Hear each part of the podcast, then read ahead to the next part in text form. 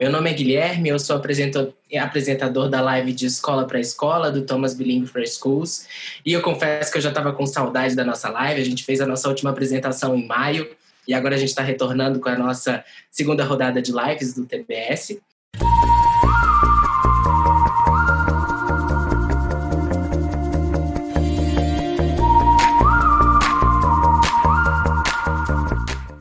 Começar, eu gostaria de explicar para vocês um pouco sobre a Casa Thomas Jefferson e o Thomas Billing for Schools.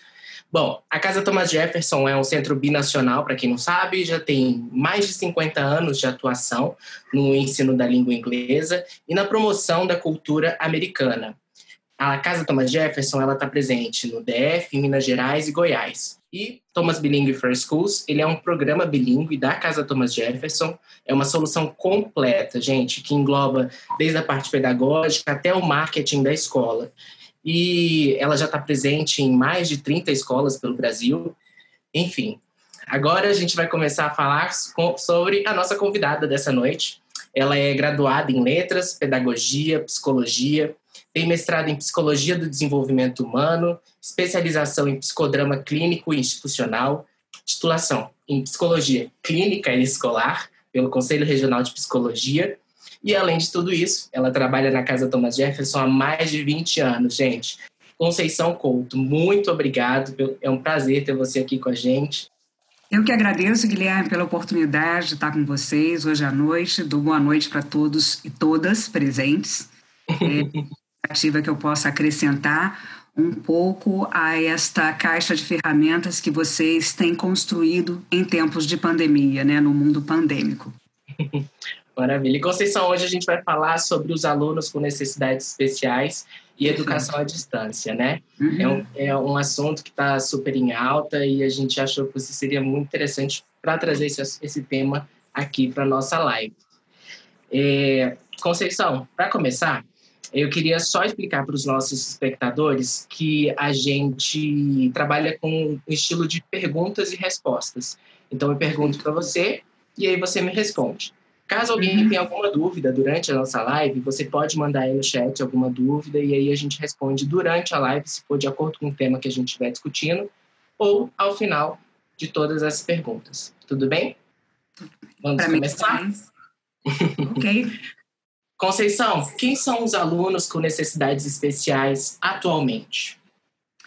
Guilherme, eu gosto muito de dizer, Guilherme e espectadores, eu gosto muito de dizer que os alunos com necessidades especiais de aprendizagem são pessoas. Uhum. São com ritmo de aprendizagem diferente. Então, enquanto nós não é, internalizarmos esse conceito de que as pessoas com necessidades especiais são pessoas como nós, fica difícil trabalhar com eles, né? É, é importante pensar que qualquer um de nós poderia apresentar uma necessidade ainda mais especial do que aquela que nossos alunos apresentam. E que poderia ser o nosso filho, poderia ser o nosso irmão. Então, é este carinho que nós gostaríamos de ter por nós mesmos, por nosso filho, pelo nosso irmão, que nós precisamos ter com o nosso aluno. Mas já há 20 anos né, que a gente vem categorizando as pessoas na nossa cultura, no Brasil. Né? Então, numa tentativa de é, traçar um prognóstico, né, um tratamento, sabendo que não há uma cura para a condição, mas por, por meio de estratégias de aprendizagem, elas conseguem uma melhora muito grande na condição. Então, a gente está falando de pessoas com DEPAC, distúrbio do processamento auditivo central, transtorno de déficit de atenção com ou sem hiperatividade, e aí cabe uma live a respeito, porque eu tenho toda uma crítica em relação ao TDAH, uma crítica que eu já venho seguido com alguns pesquisadores e eu compartilho com vocês quem são aqui nesta live mesmo, né? Pessoas com síndrome de Down, pessoas dentro do espectro autista, ou seja, pessoas que não se encaixam nessa caixa da nossa cultura, que eu falo que é uma cultura um tanto quanto forte demais nesse sentido, porque nela cabem pessoas até 1,60m, um determinado peso. E se a gente vai além ou a quem, a gente não pertence. Mas, acima de tudo, são pessoas com ritmos de aprendizagem diferentes e que demandam dos seus pais, de suas mães e de seus professores uma atenção especial. E, e como você tem observado esses desafios para a inclusão desse aluno na educação à distância, Conceição? Isso é mais do que uma pergunta, né? Isso é um desafio, na verdade. Uhum. Isso, todos os professores e professoras que porventura estejam aqui presentes assistindo essa live, acho que acho não, tenho certeza que parte desse processo se deve a vocês que migraram pro dia do dia para a noite para o modo online, seja por meio de aulas gravadas ou aulas remotas ao vivo.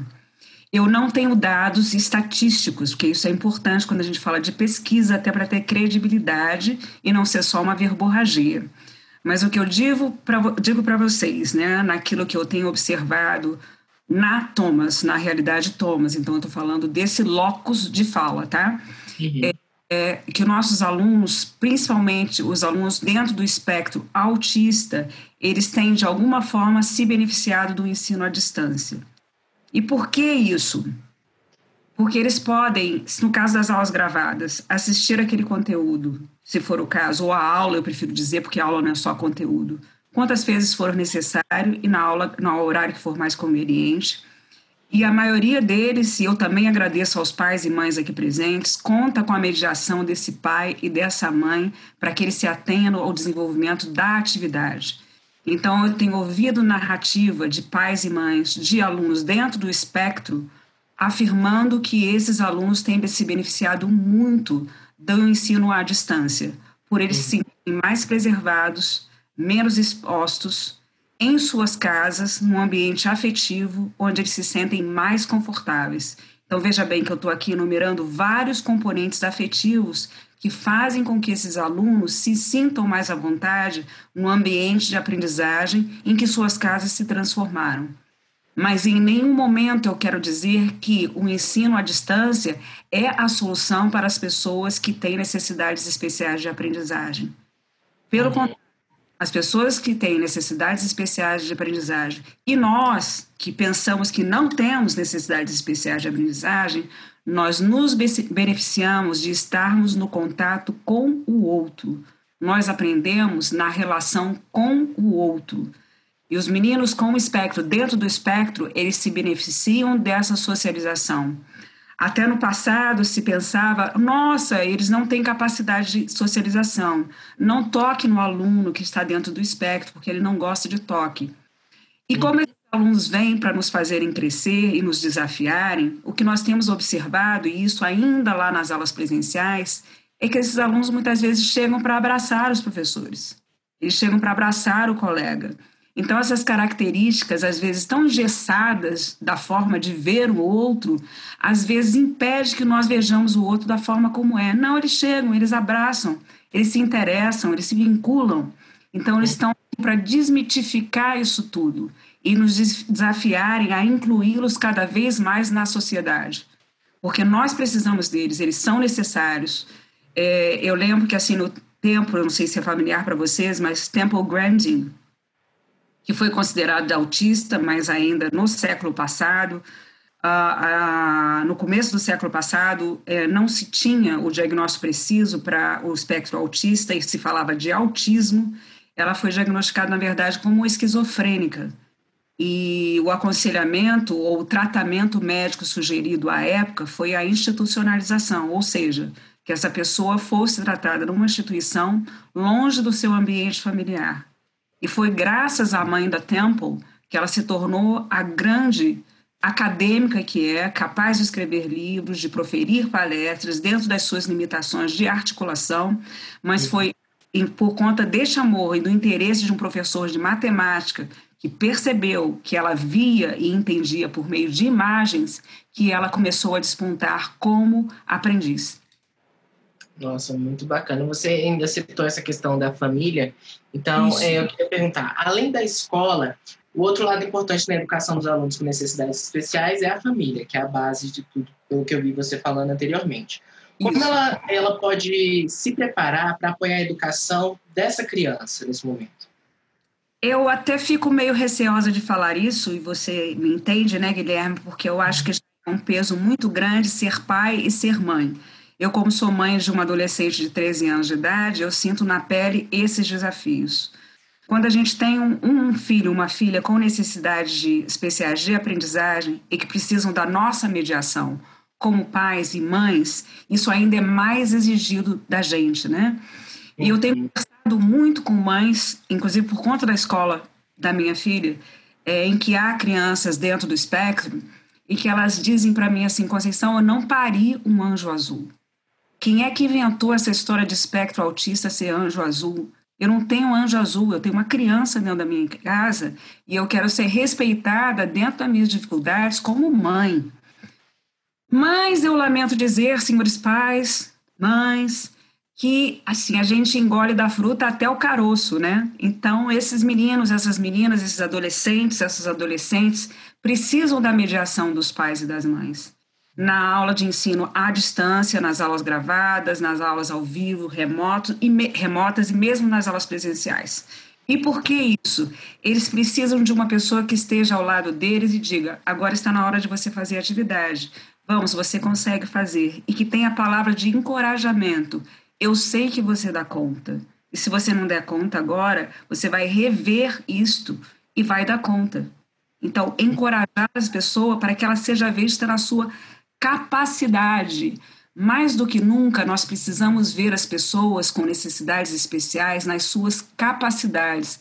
Aliás, nós, seres humanos, precisamos nos ver nos nossos talentos e nas nossas capacidades. Durante muito tempo, a nossa vida escolar é muito longa, então a gente praticamente passa 12 anos de ensino formal, obrigatório, na escola, ouvindo aquilo que a gente não dá conta de fazer.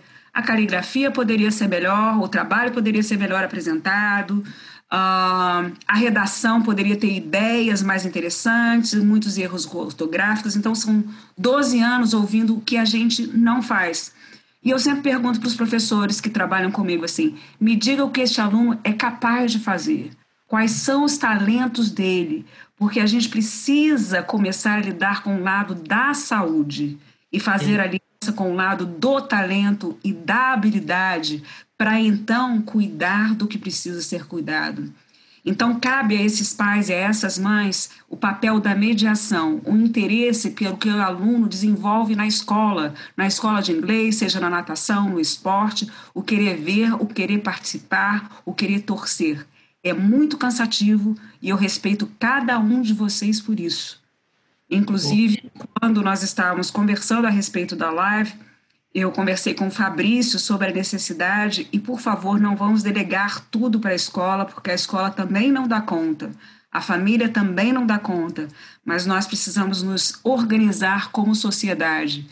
Pais e mães precisam de espaço de interlocução.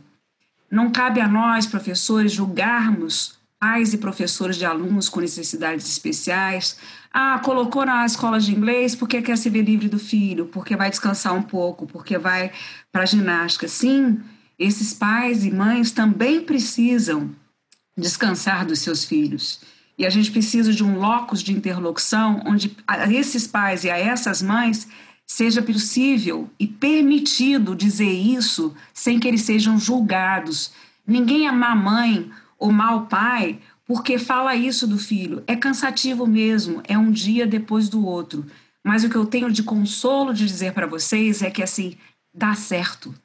A gente oferece oportunidade de desenvolvimento e essa chave clica quando a gente menos espera. Na Thomas, a gente tem vários casos de sucesso de alunos que terminaram o 5B sem precisarem, que é o último nível do curso avançado, na Thomas, sem precisarem de adaptações, sem precisarem de adaptações de avaliações. Então, uhum. continuem apostando nos seus filhos, nas suas filhas e dando oportunidades de desenvolvimento, porque dá certo. É, é, inclusive, é, a mãe Isabel Machado mandou uma mensagem para gente ela até falou, tenho ami amigos com filhos especiais e realmente é um desafio diário, muito amor e paciência. É realmente o que você disse, né, Conceição? É, o pai ele tem que ter um tempo para ele também, né? E ele tem que ter paciência, enfim, um amor durante esse processo todo com a criança e com o aluno, né? Uhum. E a Ana Omzi também falou que tem um filho com síndrome de Down é, com nove anos, e ela também disse que é um desafio. É, e... É dia após dia, viu, Ana? Mas é, na síndrome de Down, o que eles têm para nos ensinar é essa imensa capacidade afetiva, é de gostar do outro, independente de quem seja o outro. E é uma a afetividade verdadeira. Eles são genuínos na expressão dessa afetividade. E, e Conceição, quais as vantagens do ensino à distância para os alunos com as necessidades especiais? Eu creio que eu falei isso um pouquinho, porque eles se sentem uhum. mais preocupados, né? é, eles começam a desenvolver mais autonomia também ao lidar com as plataformas que são utilizadas e mais independência também e a possibilidade de reverem as aulas que foram construídas para eles, né? Mas outra vez eu insisto nisso, né? É o momento que nós estamos vivendo agora. É, a gente não fala mais de distanciamento social, eu já falo de mundo pandêmico, né? Porque uhum. nós temos quando sairemos do outro lado do túnel, mas sairemos. E esta é uma possibilidade que é oferecida agora, né, para que os alunos com e sem necessidades especiais é, se mantenham perto do ensino ainda à distância, né? É importante, inclusive, para que eles continuem em desenvolvimento, né? Quando a gente fala assim, ah, aluno com necessidade especial, então agora eu vou trancar a matrícula, agora eu vou fazer um cancelamento porque eu vou otimizar a aula da escola regular. Não, agora que tem a possibilidade de ter um mediador em casa, que mais do que nunca pais e mães veem, sabem, ou pelo menos têm alguma ideia do que os filhos e filhas estão aprendendo, é que nós precisamos oferecer este curso para que ele tenha uma oportunidade de aprendizagem também é para que ele não fique ocioso, para que ele se sinta participativo. Ele vê os outros colegas nas aulas remotas, ele sabe dos outros colegas nas aulas gravadas. Então ele se sente participando do mundo que continuou. A gente pode ter até a sensação que estamos todos parados. Não, mas a vida está continuando. É um sempre. A gente pode estar na caverna, a vida está se fazendo do lado de fora. É importantíssimo para eles com necessidades especiais se sentirem eu também faço parte desse mundo lá fora e eu não posso ficar em estado de coma aqui em casa sem participar do meu curso de inglês, sem participar da minha aula na escola regular, porque quando eu voltar, este mundo vai ter andado mundo, muito. Então eu preciso me manter neste ritmo.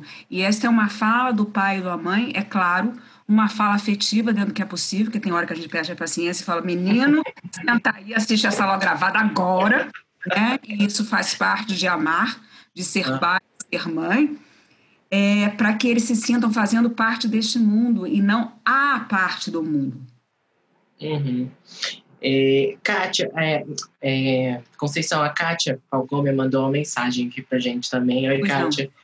Ela mandou é, quanta verdade. Fomos sempre cobrados e acabamos cobrando dos nossos filhos e alunos, reproduzindo o mesmo modelo que acontece com a gente. Uhum. É, Kátia, eu acho que isso é para dar uma live filosófica de três horas de duração, pelo menos, né? É, já dizia Belchior como nossos pais, né? Já interpretou eles Regina e a gente acaba repetindo os mesmos modelos e a culpada é sempre a mãe. Desculpe, senhores pais, eu sei que hoje vocês participam muito mais. É uma questão até de ser, até de ser um adulto, né? Participativo, ser pai que participa não é vantagem, é ser pai. É, mas, Kátia, o que eu tenho para dizer para você é que este é um desafio para sempre, né? A gente não esta fórmula da felicidade ainda. A psicanálise ainda insiste que a culpa é da mãe. Eu não concordo muito com isso, não. Mas estamos nessa, né? A gente ainda vive isso e a gente vai encontrar, talvez a Lúcia Santos pudesse falar em algum momento a respeito, né?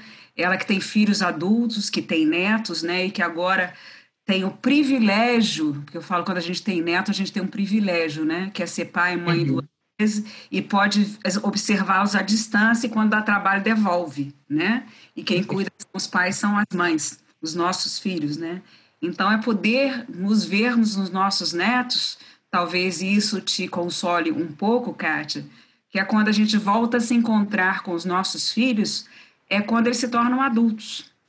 Na adolescência há uma separação porque eles se, se começa a, a pertencer aos seus próprios grupos, aos seus próprios núcleos, núcleos de acordo com os seus interesses. A gente deixa de ser super-herói, super-heroína. Mas lá na frente, quando eles se tornam adultos, a gente se encontra outra vez e esse encontro é muito bacana e vale muito a pena. Eu aposto muito nisso. Você sabe que eu sou uma otimista de carteirinha, eu só vejo copo cheio e cadeira cheia. Então, assim, se precisar colocar gelo no copo para encher mais depressa, eu coloco gelo no copo. Eu tenho certeza que a gente se encontra assim.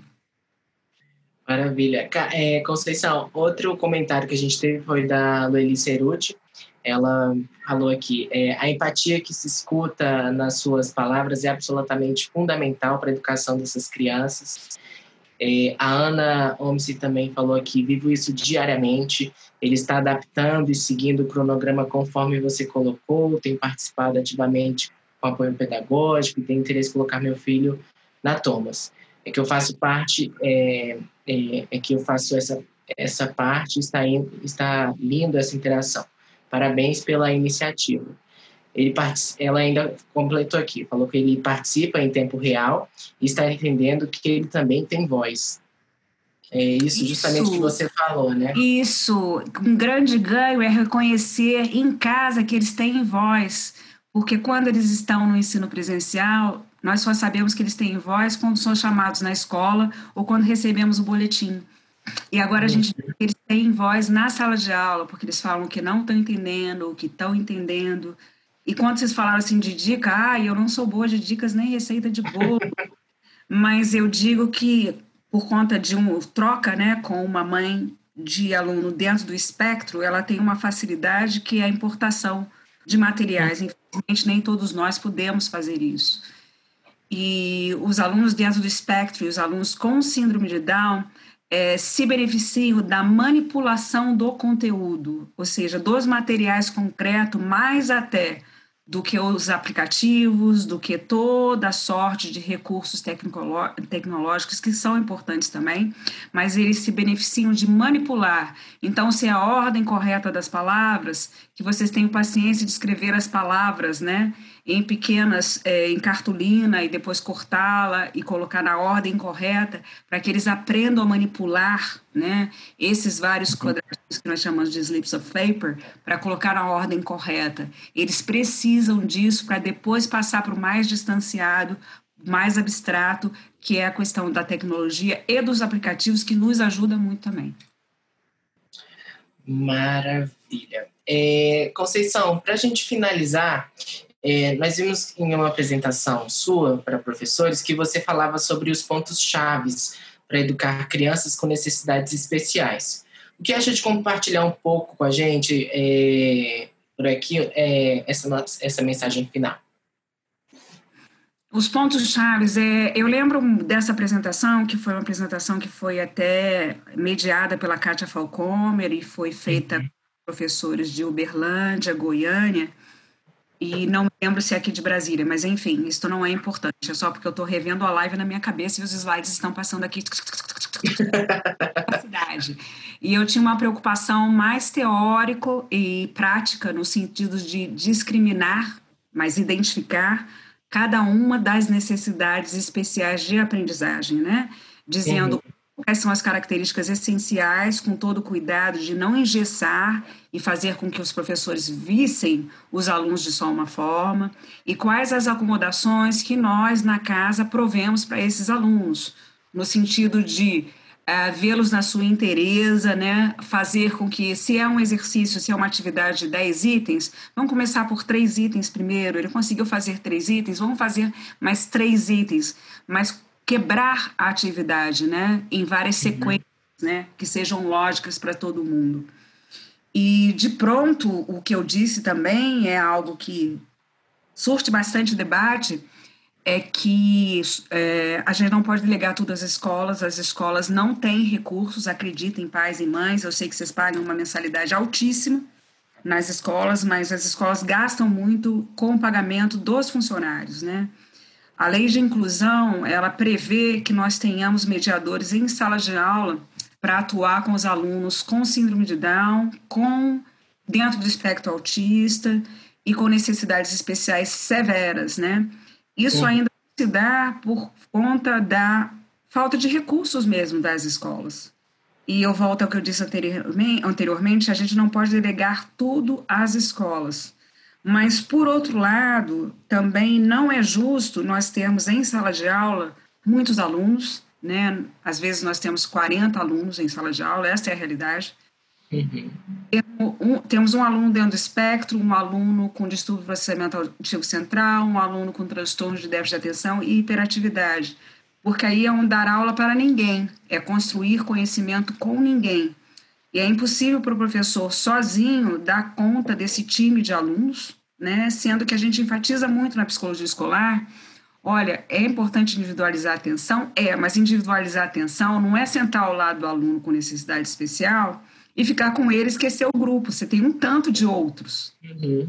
Da aula para o grupo, mas tendo menos aceleração do ritmo, né? E vendo o que, que aqueles alunos com necessidades especiais são capazes de produzir. E algo que eu enfatizei também é que muitas vezes nós recebemos, eu prefiro a palavra relatório médico a laudo. Laudo remete muito a essa a esse vocabulário médico que as escolas, infelizmente, e eu como escola também, comecei a utilizar, né? Então, a influência da medicina na pedagogia e não foi uma iniciativa muito feliz, né? Na verdade, o laudo meio que é, prevê o destino de uma pessoa. E eu, como otimista que sou, eu acredito no desenvolvimento. A condição permanece, mas as estratégias de desenvolvimento e as características de desenvolvimento se modificam. Eu vou compartilhar o mesmo exemplo de sempre. Vocês vão achar, nossa, ela só deu aula, só teve essas duas meninas na vida que eu só falo delas. E elas hoje estão com 27 anos de idade. Com todas as adversidades que vocês puderem imaginar, elas são gêmeas, é, foram deixadas pelos genitores em um hospital é, de aparelho psicomotor, de reabilitação do aparelho psicomotor. Elas apresentam é, paralisia cerebral, sem, no entanto, apresentarem transtorno cognitivo. Então, do ponto de vista cognitivo, elas são brilhantes, mas o aparelho motor é completamente comprometido, elas andam em cadeira de roda, têm dificuldade de articulação, fazem fonoaudióloga, enfim. Foram adotadas por esta psicóloga quando ainda bebês e foram estudar na Thomas. Uhum. Quando na Thomas há muito tempo, eu perguntei para uma delas, é, mas para que você quer aprender inglês? Qual o seu interesse? Por que, que você pediu estudar aqui? Ela disse para mim, bem a fala assim, que deve ser a fala dos pais, acredito eu. Veja bem, eu sou negra, eu sou mulher, eu tenho oito anos de idade. Se eu não souber inglês, para onde vou? Eu assim, tá bom, obrigada. Aprendi muito com você neste momento. Já farei esta pergunta novamente. E teve um. Chegou um tempo que eu parei de ouvir falar das meninas, que antes assim, ah, eu tenho as meninas em sala de aula. Essas meninas não vão conseguir aprender. Meu Deus, e as cadeiras de roda? E os outros alunos, como vão entrar na sala de aula? Todos os empecilhos para trabalhar com os professores. Gente, vamos oportunizar a aprendizagem, depois a gente vê como é que fica a cadeira. O importante é a pessoa e não a cadeira de roda, a pessoa vem antes. E para minha felicidade, uma se formou em direito e já atua no serviço público a outra se formou em psicologia e tem a sua clínica de psicologia, que é a narrativa de psicologia. Ambas se formaram na UNB, sem acomodações, é claro que elas tiveram direito né, a, a cota, né, por terem uma necessidade especial de aprendizagem. Mas essas meninas, de alguma forma, é, me ensinaram a ver as crianças e os adolescentes com necessidades especiais de aprendizagem de uma outra forma, né? Elas tocaram a minha alma, a minha existência, me dizendo assim: você pensa que você estudou e que você sabe até onde a gente pode ir? Você não sabe. Então você vai atrás de aprender. E elas me fizeram aprender muito. E esse é um presente que a vida me deu, assim como outros alunos. Um aluno que só fazia prova comigo, até que chegou um ponto que ele não precisava mais prova comigo, ele não precisava de mediação. Ele não precisava que eu lesse, inclusive eu podia trabalhar, ele ficava na sala, eu tinha um cuidado de deixar celular desligado, telefone fixo desligado, para que outros barulhos não concorressem com a uhum. concentração dele. Até que o dia que eu conversei com ele, com a mãe dele, dizendo: Olha, estou te dando alta, veja bem, eu não sou médico, mas estou dando alta para você fazer a prova com os seus colegas, pensando assim: Nossa, gente, ele vai ficar feliz, né? Uhum. Ele ficou meio relutante, né, dentro do espectro, eles são meio apegados à rotina. Ele era muito apegado à rotina e gostava uhum. de fazer as provas comigo. E quando foi no início do outro semestre, era dia de prova, eu estava tranquila, não tinha reservado horário para ele. Lá vem ele junto com o segurança de pátio, o monitor de pátio, e falou para mim: Eu só faço prova com você. Assim, mas você não podia ter dito isso antes, assim, para eu poder? Não, não podia, nem perguntei. Então, foi a questão até o 5B, ele fez prova comigo, uma caligrafia lindíssima, um, um, uma concatenação, será que eu posso falar isso? Uma coordenação de pensamento muito boa, uma capacidade de expressão oral muito boa, e até hoje eu tenho notícia dele. Então, assim, é com muita alegria que eu lembro dessas pessoas que passaram por meu caminho histórias muito interessantes. Chave que eu toquei também foi a questão da vulnerabilidade. Este é um conceito da Bene Brown. Por favor, gravem este nome, Bene Brown, pesquisadora norte-americana. Ela não só escreve livros de autoajuda, não, gente. Ela é uma pesquisadora, ela é acadêmica, ela faz pesquisa, né?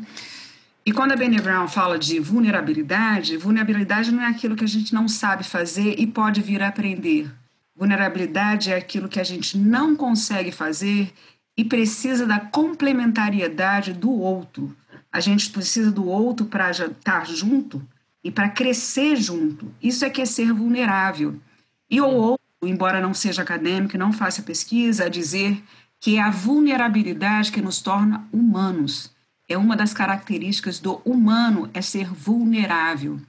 E quando nós olhamos para nós, eu acho que a pandemia também, espero que seja, torço por isso, um convite para essa interiorização, para saber assim, o que, que eu dou conta, o que, que eu não dou, o que, que eu preciso, o que, que eu não preciso, o que, que me faz vulnerável? É o meu medo do Covid? É isso que me torna vulnerável?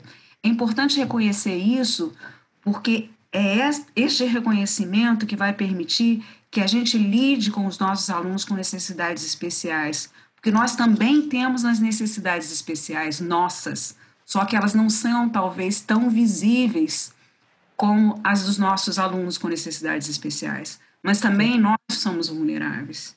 Eu acrescentaria ainda, embora essa seja uma segunda fonte, não estou citando de primeira fonte, e quem visita muito as redes sociais já sabe da historinha, é claro, né? Hoje em dia ninguém se cria, todos nós nos recriamos e copiamos, né? Mas eu devo dar crédito à Rita Von Hunt, a personagem que ela criou, que é uma personagem trans e que ensina antropologia, filosofia e literatura. E é com ela que eu tenho aprendido muito.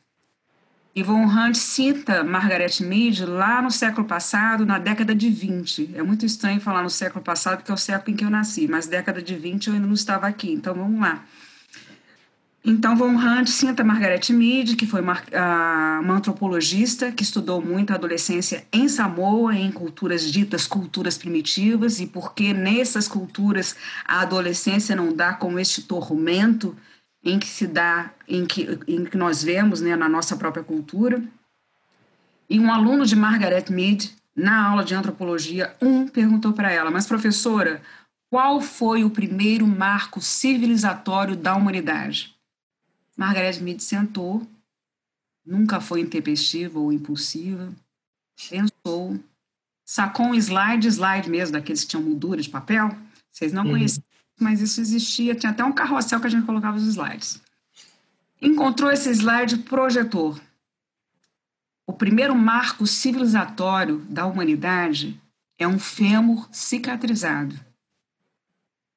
Gente. Mas um fêmur cicatrizado, porque isso significa que em algum momento ao longo da civilização, uma comunidade de humanos parou, caçou deu comida para este humano, usou ervas para cicatrização e ficou por conta deste humano durante 8, 10, 12 semanas para que ele se curasse e pudesse outra vez fazer integralmente parte daquela comunidade de humanos. Então, o primeiro marco civilizatório da humanidade é a compaixão. E se nós perdermos isso de vista, Neste momento em que somos desafiados a olharmos para nós mesmos e cuidarmos do outro, nós vamos nos perder como civilização. Então, primeiro, se a gente pensar que hoje em dia a gente pode ter a compaixão, a gente pode ter a tecnologia e a gente pode ter conhecimento, todos alinhados como aliança e oferecer isso para nós primeiros, né? E depois aos outros, aí sim a gente vai estar oferecendo um ensino de qualidade, cada vez mais qualidade. É isso, pelo menos aquilo que eu acredito, aquilo que eu defendo, né? Mas eu acho muito bonito a gente pensar que foi a compaixão que marcou a civilização, como uma civilização humana capaz, inteligente, capaz de cuidar do outro, né? Uhum. Lindas palavras, Conceição. A Ana, ela perguntou aqui, é, como a Thomas ela segue com as pessoas que têm a síndrome de Down? Olha, nós temos alguns alunos com síndrome de Down eu me lembro particularmente de seis deles, que são os que me visitam com mais frequência, né? não que tenha, não tenhamos outros. Então, eles fazem ah, todas as atividades que os outros alunos fazem, só que eles são avaliados de forma diferenciada. Alguns deles, aliás, todos eles precisam de ledores durante as avaliações mais formais, é, e eles se beneficiam do contato com este ledor também. As avaliações são todas adaptadas no sentido de prover imagens mais até do que contextos, do que textos, né? Imagem para que haja identificação, reconhecimento de vocabulário. Então é isso que a gente faz. Em sala de aula, eu devo dizer que os síndromes de Down, eles nos dão muito pouco trabalho, exceto pela hiperatividade, né? Eu brinco uhum. os síndromes de Down, eles ficam na cadeira, e como hoje em dia todo mundo quica na cadeira, então tá tudo bem, né? Não é. Hoje em dia todos quicam na cadeira, né? Então eles quicam e eles têm isso a que eu me referi, né? Eles têm essa grande capacidade afetiva, né? E genuína e um deslumbramento pela aprendizagem, né? Você vê que o olho brilha porque alguma coisa está fazendo sentido. Agora, se você falar para mim, ah, eles vão ser absolutamente proficientes e serão capazes de conduzir uma conferência em inglês quando eles tiverem 30 anos de idade, eu não sei afirmar isso. Eu não tenho dados estatísticos de pesquisa para te afirmar isso. O que eu continuo insistindo é nesta minha historinha de que quanto mais oportunidade de aprendizagem e de desenvolvimento a gente prover para os nossos filhos, nossas filhas, mais eles vão se desenvolver. Eles nunca vão deixar de ser síndrome de Down, mas eles vão ser síndrome de Down se expressando de forma diferente, mais competente, sendo protagonistas da própria vida. A Micheline Marques também falou aqui que tem um primo com síndrome de Down e nesse mundo pandêmico tá bem complicado mantê-lo em casa. E, e, a atividade preferida dele é ele gosta de ir para a igreja e estudar nesse, nesse período. É, eu acredito que seja um desafio muito grande mesmo, né? Esse poder, uhum. poder brincar, poder ver os amigos. Você vê que não se brinca muito hoje em dia, essa é coisa antiga, né? Descer, corre, corre, pega, pega, eles vão pro shopping, né? Eles querem é. Ou joga videogame. Ou jogar videogame. Então, eu diria assim, Micheline, é, o que seu primo está expressando é saúde. Que bom que ele não quer ficar em casa, que bom que ele está reclamando, dá trabalho pra caramba, dá uma suadeira só, mas é uma expressão de saúde. Ele está dizendo, em outras palavras, eu tenho saudade do mundo lá de fora, quando tudo cooperava para o melhor. Eu não tenho certeza neste momento que nós vamos voltar ao jeito que éramos. Então, ele está expressando saúde, é sinal de que ele percebe a realidade da forma que ele é. Que bom que ele tem saudade lá de fora, que bom, e lamento pelos pais que têm que lidar com a criaturinha, mas é assim mesmo, a gente coloca filho no mundo, a gente tem que lidar com eles. É verdade. Tá difícil para todo mundo, né, Conceição? Esse momento está muito complicado. É, Conceição, uma delícia de conversa falar com você. Essa live foi maravilhosa. Acho que os nossos espectadores também adoraram.